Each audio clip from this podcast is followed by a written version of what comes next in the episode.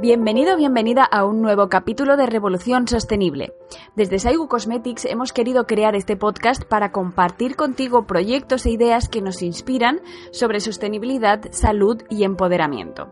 Son los valores principales desde los que hemos creado todos los productos de maquillaje que tienes en nuestra web y nos encanta dar a conocer otras personas que comparten esta misma filosofía de vida. Uno de los temas que más nos importan es la autoestima. El amor propio nos parece imprescindible para vivir una vida plena y por eso hemos conversado con Lara Castro. Ella es psicóloga y sexóloga y considera que el hecho de tener una sexualidad sana es uno de los aspectos fundamentales del empoderamiento de las personas en general y de las mujeres en particular. Lara creó el proyecto Placer con Sentido, en el que trabaja para divulgar una sexualidad plena desde el más absoluto respeto por el medio ambiente y la sostenibilidad. Te dejo con la entrevista. Lara Castro, muchísimas gracias por acompañarnos aquí en Revolución Sostenible. Eres psicóloga, sexóloga. Queríamos que nos acompañaras aquí porque en Saigu nos encanta, o nuestro, uno de nuestros objetivos es empoderar a la mujer, a las personas en general y ayudarles a mejorar su autoestima y su autoconfianza. Entonces, tú eres una crack en esto. gracias y gracias por invitarme. Quería hablar, empezar hablando de ti para que te conozca un poco nuestra comunidad, que me expliques un poco cómo llegaste, qué es lo que te motivó para las, hacia la psicología y hacia la sexología en general. Mm. Bueno, yo había querido ser sexóloga desde siempre, o sea, es como una vocación súper fuerte. Entonces, eh, es como que empecé desde ya cuando eres adolescente y vas al típico salón del enseñamiento y te explican las profesiones que hay, pues yo fui allí con una idea muy clara de yo quiero ser sexóloga, ¿qué tengo que hacer? Y lo que me encontré fue, bueno, un panorama un poco triste, ¿eh? porque en los diferentes stands no ni conocían el tema y además había como unas risas nerviosas, como un, eh, pero esta chica de qué nos está hablando. Y, pero bueno, entonces fui como buscando otra información y mira, vi que primero había que hacer psicología y, y pero la verdad es que yo desde, yo creo que los, a los 14 años ya empecé a formarme en sexología. Yo me leía mis libros, o sea que en realidad llevo formándome pues muchísimos años. O sea que es vocación pura. Purísima. sí. Em, explícame, cuéntame cómo empoderamos a, a la mujer concretamente, que tiene tendencia a tener una autoestima no muy bollante. Bueno, eh, la parte sexual es una fuente muy fuerte de, autoestima, de empoderamiento para, todas las personas en general.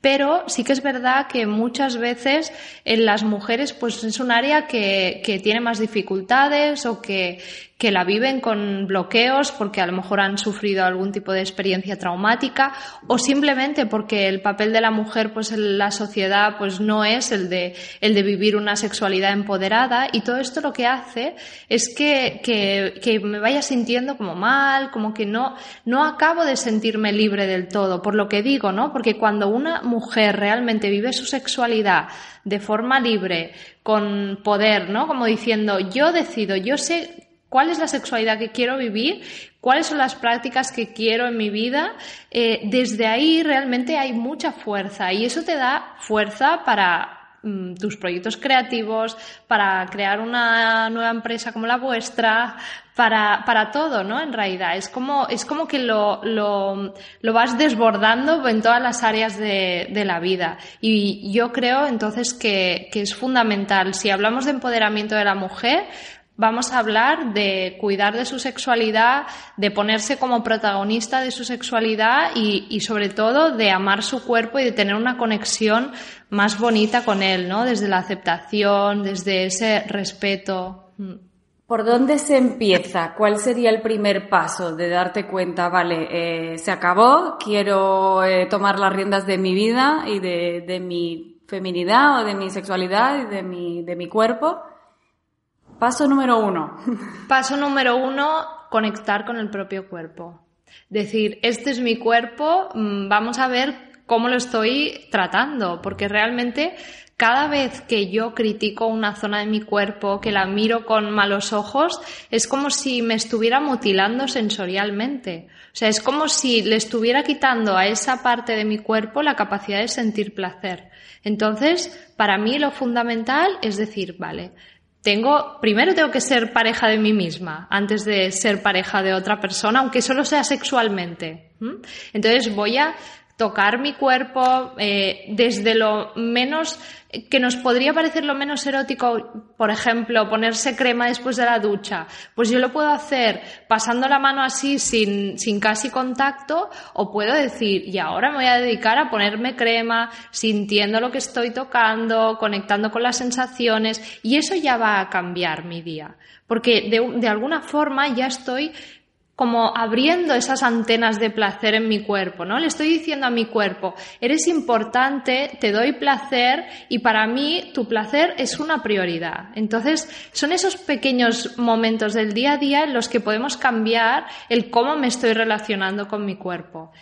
Y después de ahí es eh, evidentemente el empezar pues a explorar la propia sexualidad, ver qué es lo que me gusta, qué es lo que no me gusta, tocar todo el cuerpo porque tenemos puntos de placer en todo el cuerpo y pues con un aceite de masaje ir tocándonos, ir viendo y desde ahí es como que cuando una siente que conoce su placer también tiene muchísimo más empoderamiento, ¿no? Mucha más seguridad. Eh, ¿Qué hacemos cuando ese momento que describes de ponerte crema eh, por la mañana, mm, qué hacemos cuando el reflejo que vemos en el espejo no es lo que nos ha dicho la sociedad? ¿Cómo conseguimos casar o romper esos esos estereotipos, esos moldes en los que hemos intentado entrar tanto tiempo. Sí, ahí hay un trabajo psicológico importante, que es lo que, lo que hay que hacer, ¿no? A veces eh, necesitamos que un profesional nos acompañe eh, precisamente para romper con todas esos, esas vergüenzas, esos sentimientos pues de culpa, de que no me adapto a lo que se espera de mí, em, el, el, dejar esa rabia, por ejemplo, también hacia uno mismo, hacia una misma en este caso, y, y poco a poco ir conectando con esa aceptación. Cuando puedes ir soltando esos sentimientos, esas emociones, eh, hacer que la, que la aceptación llegue a tu vida y que puedas ir mirando a tu cuerpo, como comentaba antes, con ese amor, ¿no? Al final, con ese sentimiento de decir, bueno, pues es mi cuerpo y qué, ¿no? Si, si esto es de, determinada forma, si lo otro, no sé qué, pues es, es amarlo, ¿no? Como cuando a una pareja, pues la amas en la totalidad, ¿no? Pues es lo mismo, es me voy a amar en la totalidad mm, y da igual el resto, ¿no? Porque estamos de acuerdo que lo que nos enseña el mundo de la belleza, de la cosmética, de las revistas, no existe. O sea, no, o, lo que nosotros intentamos decir es como que se ha cogido un tipo de modelo de belleza y se ha intentado imponer al resto de la sociedad. Y todos los demás también somos válidas. Totalmente. Sí, entonces es, es eh, tenerlo muy claro. Es que esto es un trabajo de creencias también, ¿no? De pensamientos, de cómo he ido construyendo a, a, través de todos esos inputs que he ido recibiendo, cómo he construido lo que es ser mujer. Y en realidad ser mujer no tiene nada que ver con todos esos estereotipos. Es más ese sentimiento interno y, el, conectar realmente con nuestros genitales, con nuestro útero, con esa parte más natural. Y, precisamente es ahí, ¿no? En, esa naturaleza no hay estereotipos. A los animales les da igual, ¿no? Como, como son o cómo tienen que ser. Entonces, es un poco, eh, eh, y el sexo es instintivo, es natural, es conectar con eso. Entonces, una vez tú estás conectada con tu naturaleza de mujer, es como que te da igual lo que, el cómo tiene que ser determinada parte de tu cuerpo. ¿Cómo nos responsabilizamos? Porque es muy fácil caer en, en es que la sociedad me impone, me obliga, me, bueno, vale, sí, es verdad que desde la sociedad, pero ¿qué hago yo a partir de ahí para, para aceptar o no? O sea, yo tengo como la posibilidad de aceptar ese mensaje que me llega del anuncio publicitario o no. Sí, al final es, salir de esa zona de confort, porque la queja también puede ser una zona de confort muy grande, porque mientras me estoy quejando, pues estoy evitando eh, dar pasos. Entonces es tener claro que, vale, esta es mi realidad, así ha sido hasta ahora, a lo mejor he vivido desde ahí, pero ¿cómo quiero vivir hasta ahora? O sea, a partir de ahora. Y a partir de ahí, pues empezar a dar esos pasos, porque nadie va a venir a regalarme una autoestima o, una sexualidad diferente. Entonces, tengo que entender que soy yo la que tengo que pasar por ahí. Y seguramente no será fácil, porque voy a tener que afrontar emociones, eh, sentimientos, pensamientos que a lo mejor tenía ahí guardados en un cajón y que desde la queja, pues es un ruido mental que hace que no escuche todo lo que hay de verdad.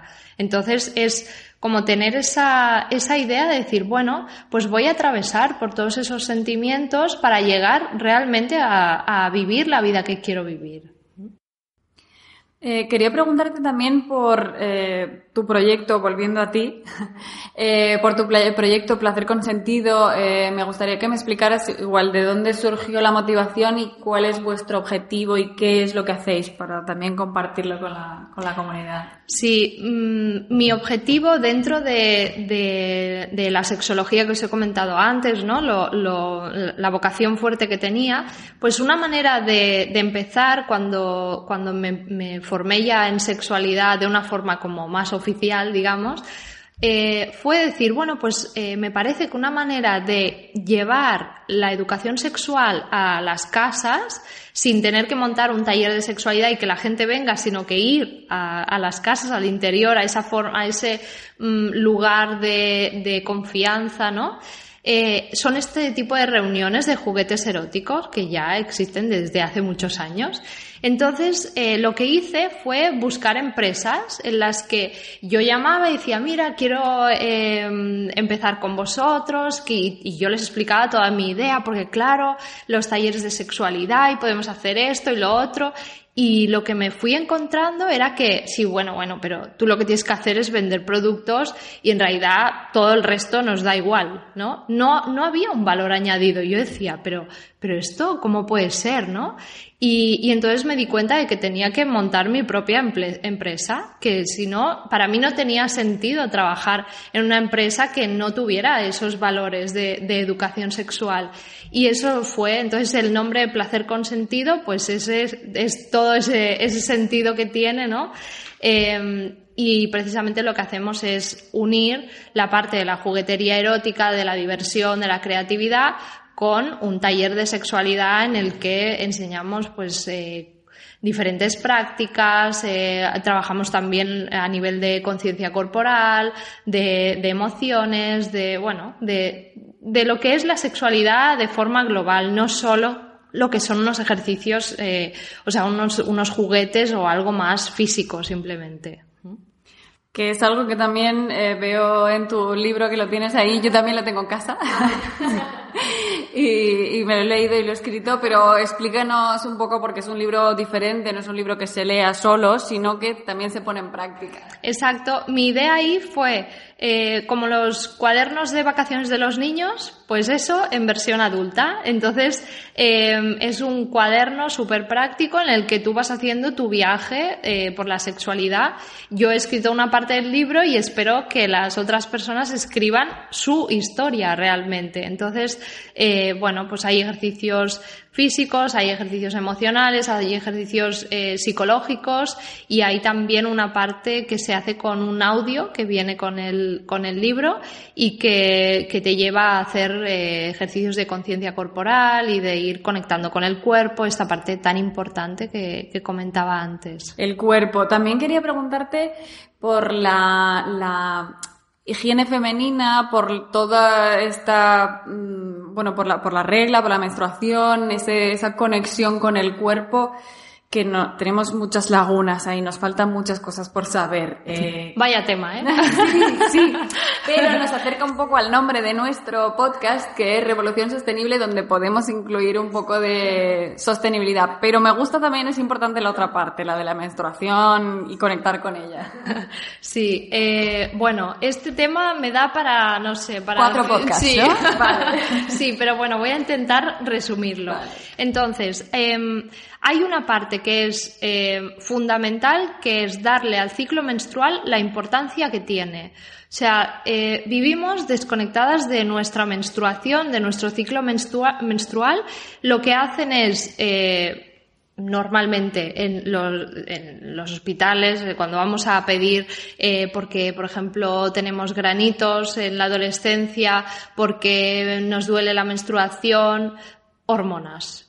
Esa es la respuesta, siempre. O sea, mm, desde la medicina tradicional lo que se hace es recetar hormonas. Entonces, ¿qué pasa con eso? Porque no somos conscientes.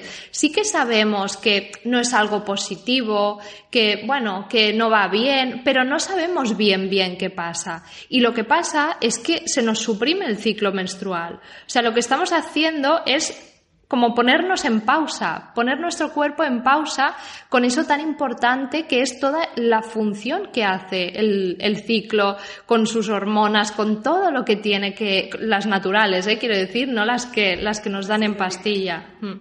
Entonces, eh, esa es una parte, en la de aprender desde niñas a gestionar nuestra fertilidad. Y con esto no quiero decir solo si estoy buscando un embarazo, sino tener claro que podemos evitar el embarazo, podemos usar una fertilidad natural solo conociendo nuestro cuerpo. O sea, es que no necesitamos para nada las hormonas eh, sintéticas. Entonces, si desde niñas nos dieran esta información de que tienes el poder en tu cuerpo y no es difícil, solo hay que saberlo, hay que aprenderlo, hay que saber cuáles son esas, esas, eh, esos puntos que tengo que, que, observar todos los días y a partir de aquí voy a saber exactamente en el momento en el que estoy, porque somos fértiles muy pocos días al mes y en realidad nos, nos medicamos cada día, como si, como si me estuviera medicando por si me duele la cabeza un día al mes, ¿no? Digo, bueno, pues me medico todos los días. ¿Sí?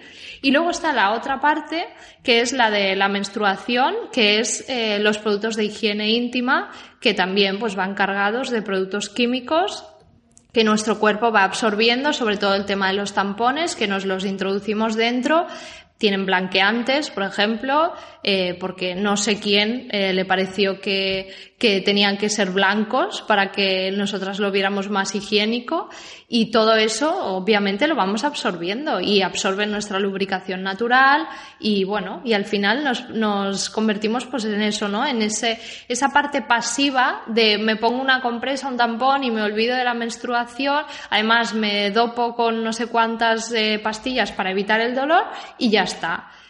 Cuando ese es el otro punto, que eh, el dolor de la menstruación es el único dolor del cuerpo que está eh, aceptado socialmente como que tiene que ser así. Es como vas al médico y dices, es que me duele eh, la menstruación. Y dicen, bueno, claro, es que duele. Pues ya, no, es que no tiene que doler.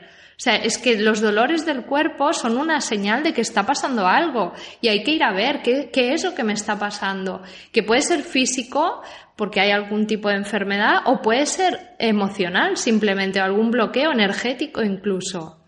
Entonces es importante que recuperemos ese, esa gestión natural de, nuestro ciclo y de nuestra menstruación, tanto con productos eh, ecológicos eh, como también está todo el tema este del sangrado libre, de, bueno, esto ya es un entrenamiento, de escucharse, de, ver las, las, señales del cuerpo y, todo esto, ¿no? Pero la idea es esa, ¿no? El, volver a una, a, una, a una menstruación, a un ciclo eh, consciente y, y ecológico, ¿no? Natural.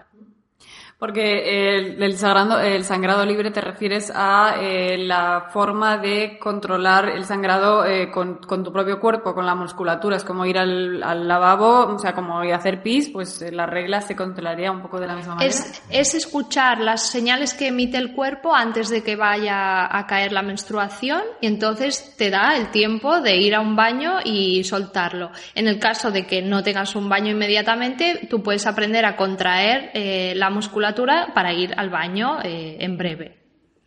Entonces, es una manera, eh, yo no digo que sea la manera, simplemente es una manera también de empoderamiento, de ver que tienes esa capacidad, de que si una en un mes se te avanza la menstruación, lo que sea, eh, o no has previsto y te coge no sé dónde y te baja la menstruación, pues tienes la seguridad de que no, no te hace falta ningún producto para gestionar eso, que lo vas a poder llevar sin ningún problema.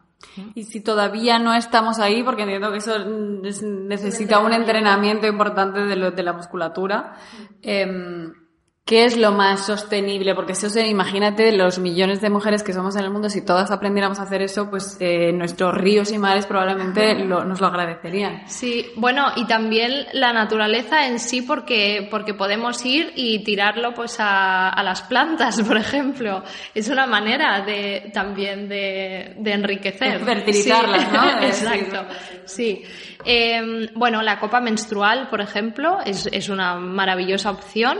Eh, que no, no, nos deja productos químicos en el cuerpo, que además también tenemos eh, luego el contenido y se puede reutilizar pues eso para las plantas, para lo que queramos.